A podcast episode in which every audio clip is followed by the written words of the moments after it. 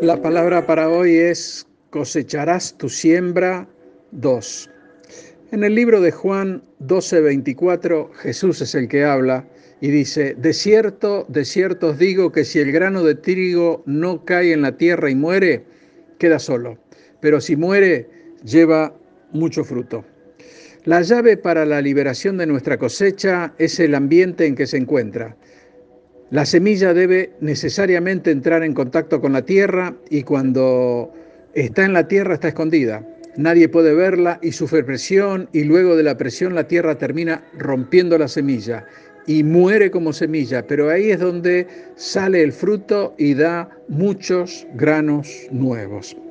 Estamos hablando del proceso por medio del cual llegamos a un lugar en la vida, esto es donde quiera que hayamos llegado, se debe a la semilla que plantamos anteriormente y a esto lo llamamos ley de siembra y cosecha.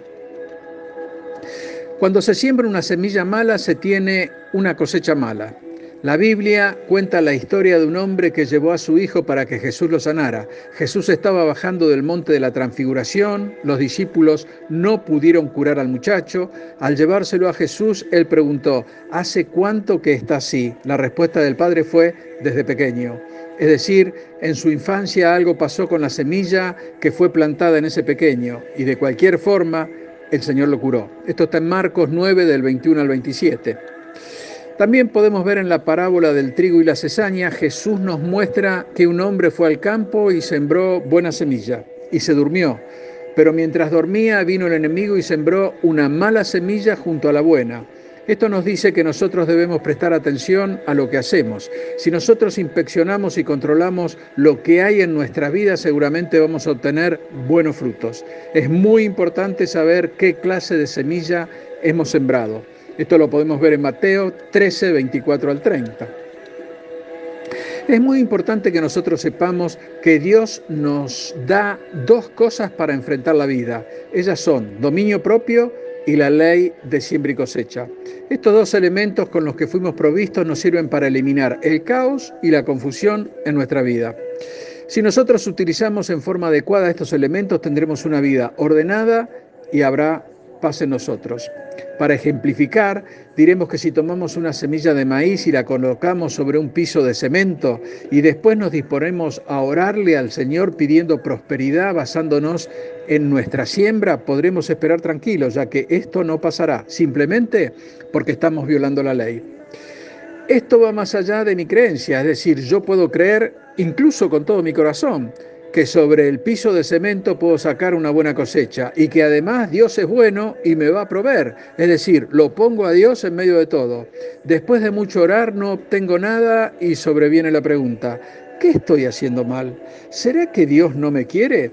La respuesta es no y un no rotundo. Simplemente estamos violando la ley y Dios no actúa como nosotros queremos cuando violamos leyes. Es simple, muy simple, pero a veces difícil de entender. El Señor nos hizo a su imagen y semejanza y nos dijo, tengan dominio sobre todas las cosas. Es decir, debemos dominar la vida. La vida no nos tiene que dominar a nosotros. Y también nos dijo, aumenta el valor de lo que te di. Nosotros somos los responsables de la semilla que plantamos en nuestra vida. Dios no es responsable si nos va mal. Él nos dio la tierra ordenada, para que nos sirvamos de ella. Él delegó en nosotros la tarea de crecimiento ordenado y pacífico. Recordemos, Dios ahora está descansando. Él descansó después de poner la tierra en orden. Luego de esto le dio la llave de la casa a Adán y él lo hacía bien hasta que escuchó la voz equivocada. Escuchó a quien no debía y le dio injerencia en su vida y terminó sembrando una semilla desastrosa. A veces la vida va bien hasta que escuchamos la filosofía del hombre, que naturalmente está basada en sus experiencias. Y las experiencias del hombre dependen de lo aprendido de otro hombre, ya que no somos tan inteligentes como para nacer sabiendo. Esbocemos el concepto de responsabilidad personal. Con respecto a esto podemos decir que somos responsables de la semilla que sembramos en nuestra vida. Nuestros hábitos dependen de la semilla que sembramos y los mismos no afectan la vida de los demás. Por supuesto, a menos que los demás lo permitan. Fuimos creados con dominio propio y debemos ejercerlo teniendo como guía la palabra de Dios. Como vemos, todo está conectado a la ley de siembra y cosecha. De niños éramos provistos por nuestros padres, luego ellos nos dieron una semilla para nuestra propia cosecha.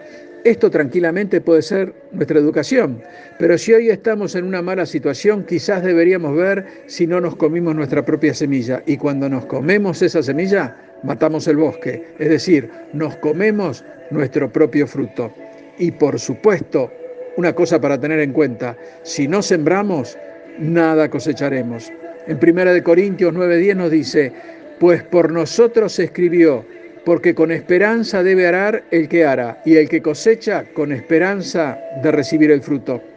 Nadie viene al planeta sin nada. Dios puso semilla en cada uno de nosotros, solamente debemos descubrirla.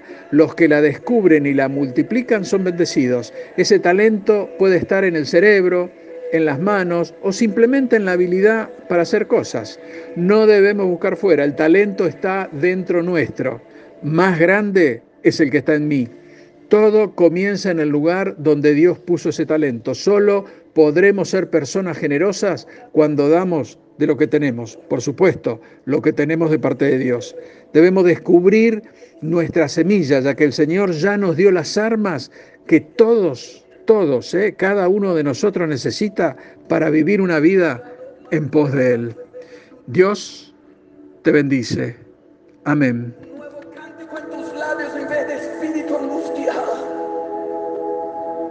Pero así como los 24 ancianos en el cielo, cuando ven al que está sentado en el trono, arrojan sus coronas delante de él. Que puedas tomar un minuto ahí donde estás.